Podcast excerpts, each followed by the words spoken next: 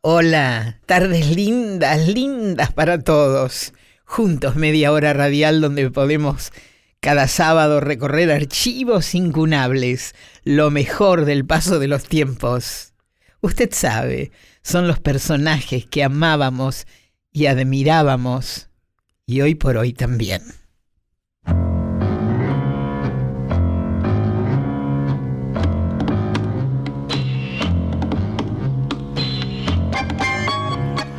Es verdad, pienso que lo que hacemos es traer a nuestros tiempos actuales esa historia de, vida radial deliciosa, el ámbito que sentimos tan nuestro y que sigue siendo intenso, por supuesto. Un ciclo el nuestro de viejas y nuevas vivencias donde podemos hacer una querible memoria y balance.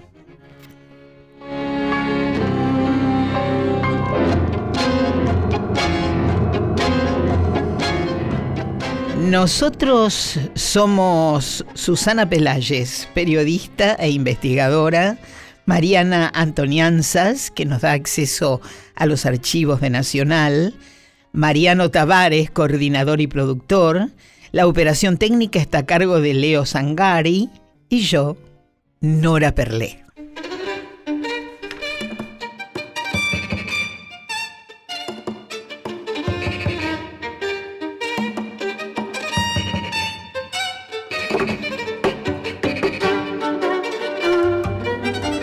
Nos contaba Ana Gershenson, directora de Radio Nacional, que hay una historia muy interesante sobre Piazzolla.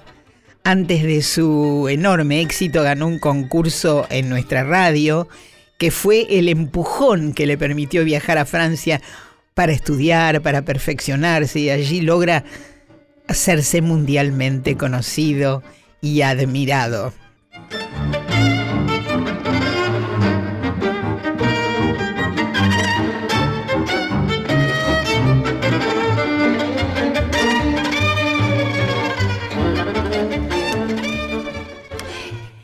Bueno, eh, yo le diría que Astor Piazzolla, más allá de haber nacido donde nació, en Mar del Plata, nada menos, la querida Mar del Plata, fue educado en Estados Unidos, puntualmente en New York, radicado con sus padres en el año 1925. Se encontraron siendo un niño de, de 13 años en una oportunidad con Gardel, muchos lo saben, diría que todos, junto a quien se lo ve en la película El día que me quieras. Pasa el tiempo, vuelve a Mar del Plata y luego se radica en Buenos Aires. Estudia con Alberto Ginastera, músico excelso, y en 1939 ingresa a la orquesta de Aníbal Troilo. Y luego sigue estudiando compulsivamente con los más grandes docentes de la música. Luego viaja a París, estudia con la gran maestra Nadia Boulanger y allí así se va finamente elaborando su futuro.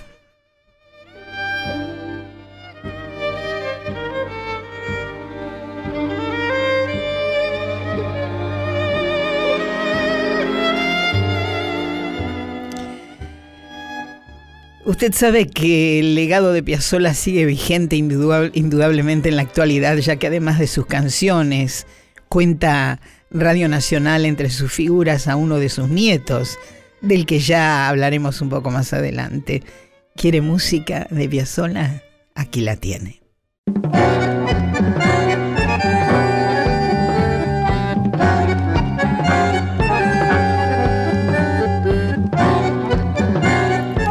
Bueno, hoy tengo el placer infinito de recibir a esta señora que se fue de vacaciones. Algo de envidia hay en mí, pero igual te quiero. Bienvenida, Susana. Sí, estuvimos un poquito por algunos de los, lugares más bonitos que tiene nuestro país, ¿no? por la mm, Patagonia. El sur. Por el sur, por la Patagonia. Mm, bello, bello, bello. Y bello también es todo el, tema que hemos elegido para el programa. ya lo creo. La verdad que compartir media hora a puro Piazzola es mm, genial. Qué es todo lo que está bien en la radio, Piazzola, ¿no? Ah, es un placer. Y vos hacías referencia a que muy jovencito, él participó a instancias de Alberto Ginastera en un concurso organizado en aquel momento por el Ministerio de Comunicaciones, de la cual dependía la radio, y hay em, una foto, una publicación eh, de cuando le entregan a Astor em, el cheque eh, y el título de haber sido el ganador de, este premio, eh, de este concurso Fabián Sevitsky, que fue en 1953, como vos bien decías, este, lo ganó con tres movimientos sinfónicos, mm. que luego fue ejecutado en eh, la Facultad de Derecho por la Orquesta Sinfónica de la Radio del Estado. Mm. Atenti, dirigida precisamente por el maestro Fabián Sevitsky, que viajó especialmente para eh, realizar esta presentación.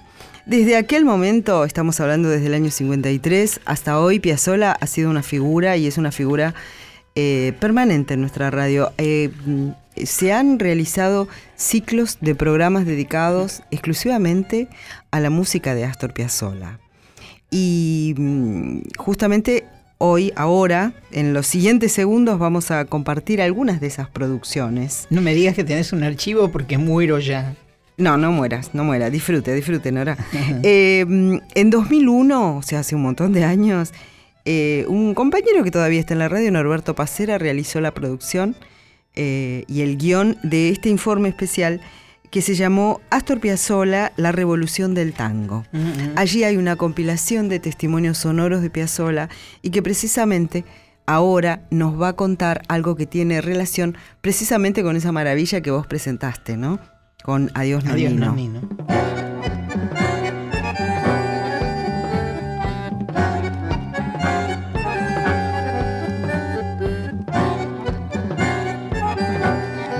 Adiós Menino es un, es un himno al amor, es un himno a la memoria de mi papá, don Vicente Piazzola.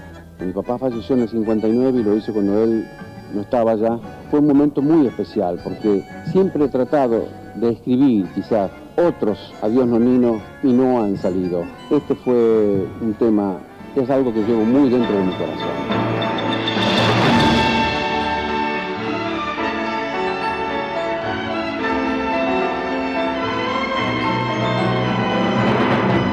Otro de los archivos que nos han acercado y, podemos disfrutar esta tarde es aquel donde Astor Piazzolla, con la sencillez que lo caracterizaba, explica qué es el tango para él y, y cuenta por qué él eligió hacer tango. El tango es el cabaret es el ladrón, es el policía, es la prostitución, es el gigoló, es la droga, es eh, todo lo, que es torcido en esta, en vida es lo que, lo que fue realmente el tango. El tango, no olvidemos, nació en los prostíbulos de Buenos Aires y sigue siendo prostibularia el, el tango. Yo lo siento, mismo Borges cuando habla él, también el tango él siempre mezcla el tango con los prostíbulos. Estoy totalmente de acuerdo con él porque el tango tiene esa cosa así de underworld, de bajo mundo, de bajo fondo, lo tendrá siempre.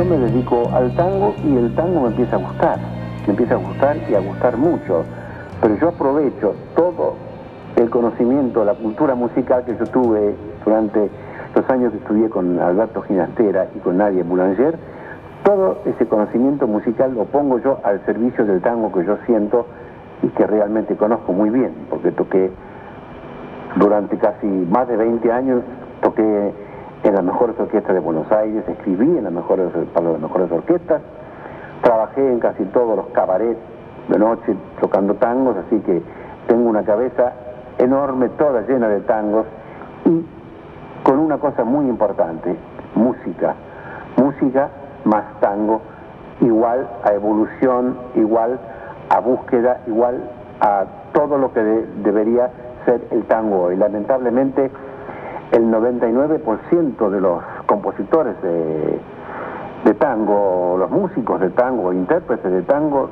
no tienen una cultura musical y eso es lo que le impide a ellos evolucionar. Entonces, ¿qué ha pasado?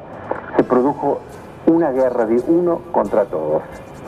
Y fue muy duro porque son casi 40 años de, estar luchando y no en vano porque al fin y al cabo el más agradecido y, al que mejor le ha ido es a mí. Y el que más se perjudicaron son los que se quedaron los que más les ha ido mal y los que están muertos son prácticamente los que no han evolucionado, que se quedaron en un estilo de tango de 1940 al 55. Yo avancé y gracias a al haber avanzado, el tango mío, mi música no está muerta. Qué placer para alguien magistral como ha sido Astor Piazzolla y con una carrera tan, tan, tan nutriente, diría, y por lo tanto eh, generando en su propia familia el amor por la música y fundamentalmente por el tango, debe haber sido ver que la familia crecía en esa dirección, ¿no es cierto? Sí, un poco también lo que le pasó a Astor, ¿no? Porque su primer bandoneón le fue mm. regalado por el papá. Exactamente. Eh, entonces hay ahí una línea es una genética. Exactamente, que se mm. mantiene en las generaciones. Y porque, bueno, vos decías que aquí tenemos el placer de compartir eh, la radio con Pipi Piazzola, con el nieto de Astor, pero el papá de Pipi Daniel, también es un gran músico. Sí, maravilloso. He tenido la oportunidad de charlar con él, de presentarlo. Y realmente es una persona valiosísima, ¿no? Digno hijo de su padre. Daniel, cuya hermana es eh, Diana. Diana. También tenemos un testimonio de Diana Piazzolla, una gran periodista, eh, en, este, en este homenaje, en este reencuentro, en este, en este gusto que nos damos hoy de compartir la vida y la obra de Piazzolla. Así que precisamente Daniel Piazzola es este a quien vamos a escuchar ahora. Mi viejo era una especie de Sandokan, era un tipo que se agarraba piñas todos los días eh, defendiendo sus, sus, sus cosas, defendiendo su música, defendiendo su, su, visión de la, de, la música. Ahí era una cuestión de, era como un, como un más grave todavía que un Boca River, ¿viste? Porque en Boca River tenés de repente un 50 y 50, pero allá era un 90 contra un 10%. Eran todos contra él. Y mi viejo había creado un mecanismo de autodefensa que no solamente iba de palabras, sino que iba de, hechos. Yo me acuerdo a mi viejo lo he visto a mi hijo infinidad de veces agarrándose a trompada por la calle porque lo puteaban los tacheros, porque lo, puteaban los colectiveros, porque la gente le decía cosas por la calle. Como tenía también ese 10% de gente que lo defendía, y en periodistas también, como Emilio de Grey, Rodari, esos tipos que lo defendían a muerte, pero eran dos tipos contra 50 radios que hablaban peste de él. Era como, qué sé yo, estaba contra todas las banderas. Él peleaba y peleaba y peleaba y no teníamos un mango y él convencido de lo que estaba haciendo era, era lo, lógico, ¿no? Lo que tenía que seguir haciendo y convencido de que su música iba a sonar por los siglos de los siglos, mira, se, dieron los hechos. Es solo pensar, Nora, eh, mm. todo lo que ocurrió en términos culturales en los años 60 para eh, estar de acuerdo con este testimonio sonoro respecto de, eh, de la presencia descollante, fulgurante de la música de eh, Astor Piazzolla en esos años aquí en el, panorama cultural argentino. Y decíamos que íbamos a hablar con de Diana Piazzolla también, porque tenemos un testimonio de ella eh, hablando de su papá, eh, con quien estuvo durante mucho tiempo un poquito distanciada, tenían algunas diferencias, esas cosas entre madres, entre madres, padres e hijos, ¿no? pero ellos se reconciliaron y hablaron mucho, lo leí esto en una de las tantas biografías eh, que hay sobre Astor Piazzolla. Eh, en México, como mm, Diana trabajaba de periodista, le pidieron obviamente una entrevista con Astor Piazzolla y la consiguió. Mm.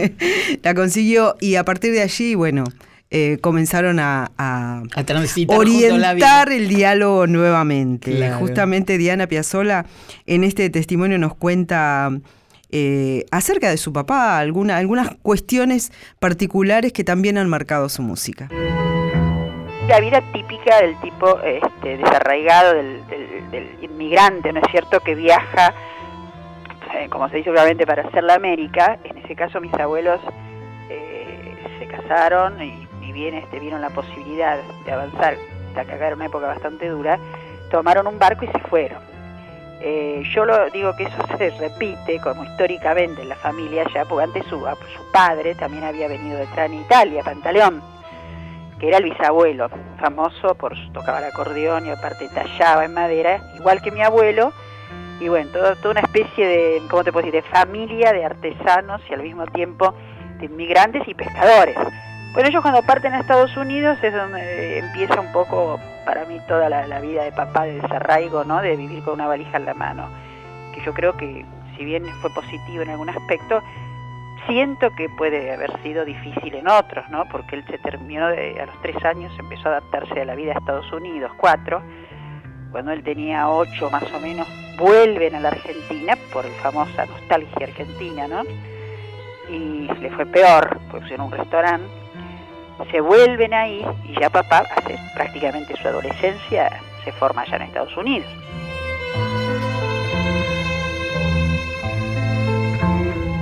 Le iban a poner Astorro, con doble R, ¿viste? Pero bueno, parece que no lo permitieron y pusieron Astor.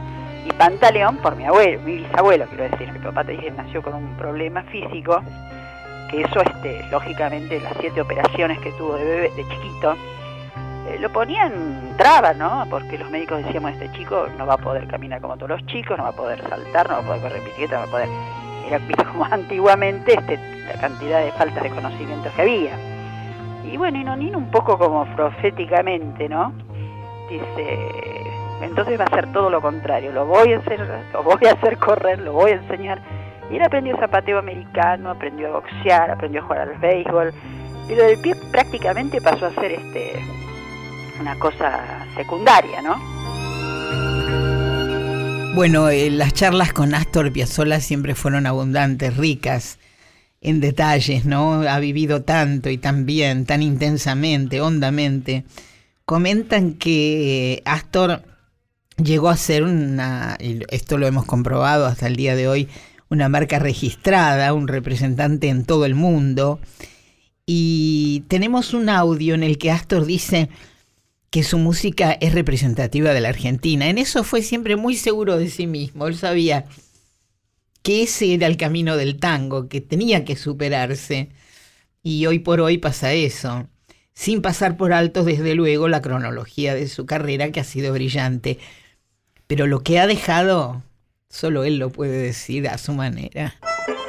Todos los que pretendemos componer música contemporánea, tenemos que estar pensando en lo que es uno. Yo soy argentino y yo creo que mi música tiene que ser argentina. mi música no tiene por qué ser ni suiza, ni francesa, ni alemana. Yo soy argentino, mi música tiene que representar mi país, tiene que tener perfume a mi tierra. Y yo creo que eso es lo que estoy respetando yo, como lo hicieron Bela Bartok, o lo hizo Stravinsky, lo hizo Héctor Villalobos y tantos otros compositores. Yo sé que tengo el gran honor de que en Argentina siempre me lo han dicho, mi música es Buenos Aires. Bueno, Roberto Goyeneche, eh, eh, ese, eh, ese taxista, ese conductor de colectivos que fue galardonado recién eh, terminada prácticamente su, su, carrera en los últimos años. Ahí le colgaron todas las medallas habidas y por haber, él mismo lo decía, ¿no? Y hoy es un, un, artista de culto. Es un ícono, es un ícono. Pero este, tanto lo conocía Piazzolla, incluso cantó con él que podemos escuchar algunas reflexiones que hace sobre Roberto Goyeneche, sobre el polaco, y, es interesante y es cálido escucharlo. Siempre me ha gustado así escribir música para ser cantada. El cantante que está trabajando conmigo ahora, el que, el que va a ir en la tournée con Astro Piazzolla y su quinteto, es José Ángel Treyes. Así que, y Treyes mismo, sabiendo que va a cantar Roberto Goyeneche, eh, dice, para mí eh, Goyeneche es Gardel, o sea, no, no mostró ningún tipo, digamos, de, envidia sentir que, que Goyeneche iba a cantar con el quinteto. Yo creo que todos sentimos un gran respeto. Para mí, que cante Goyeneche con Piazzolla realmente es un gran honor, una gran emoción. Lástima abandonar mi corazón. Tu ronca maldición maleva, tu lágrima de ron me lleva hacia el hondo bajo fondo donde el barro se subleva. Ya sé, no me digas tener razón. La vida es una herida absurda y es todo, todo tan fugaz que es una curda nada más. Mi confesión. Hace unos minutos hablábamos de la descendencia de Astor Piazzolla, le contábamos que de su, de su hijo, de su hija eh, y también de su nieto. Les contábamos que Pipi Piazzolla, nieto de Astor y músico también, eh, más aquí en el tiempo, tiene su, su, propio programa. Él es un baterista reconocido. Tiene su programa en Radio Nacional Rock, una de las FM de, de nuestra radio. ¿Y vos tenés algo que contar respecto de esto? Sí, es un, aviso, un, feliz aviso que quiero que nuestros oyentes lo tengan en cuenta. Eh, Pipi Piazzola con su grupo, con Scalandrum y Elena Roger, mm. eh, fueron con otros artistas además, estuvieron participando en el concierto homenaje a Astor Piazzolla que se organizó en el marco de los 80 años de Radio Nacional. Esto fue el 12 de abril en la sala sinfónica del CCK. Y eh, aquellos que quieran escuchar el concierto y volver a disfrutarlo, pueden acceder a través de la página web de la radio, www.radionacional.com.ar. Allí en el banner 80 años Radio Nacional Hacemos Radio, Hacemos Historia, pueden encontrar el eh, concierto que se realizó esa noche de miércoles, que fue fantástica. Estamos hablando del, del sexteto Escalandrum, ¿no es cierto? Bueno, eh, en su programa Ángulos, Pipi repasaba una curiosidad de su abuelo relacionada con el fútbol. Astor hizo música con relación al deporte de la pelota y su nietito lo contaba así.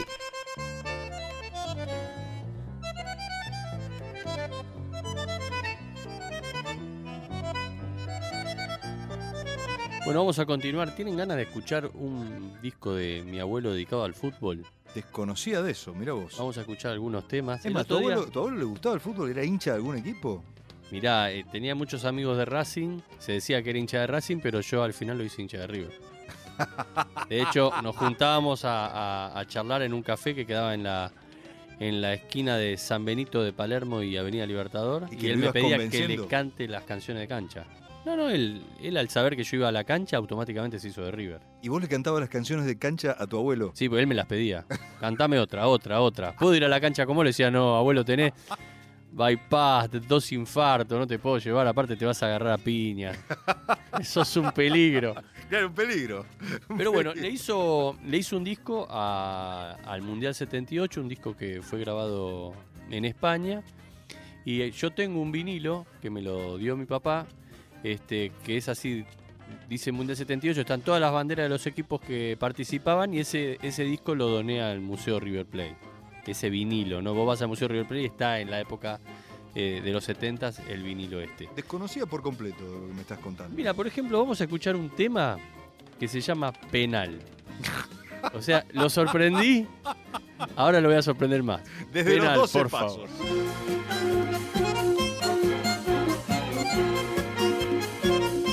¿Qué te parece si nos remontamos a 1982 y al viaje a San Juan que hizo Astor? Un impresionante concierto que dio en un teatro de la ciudad de San Juan y obviamente transmitido por la Radio Nacional de San Juan, que conservó ese material en una cinta que fue digitalizada y que hoy podemos compartir. Qué lindo, adelante.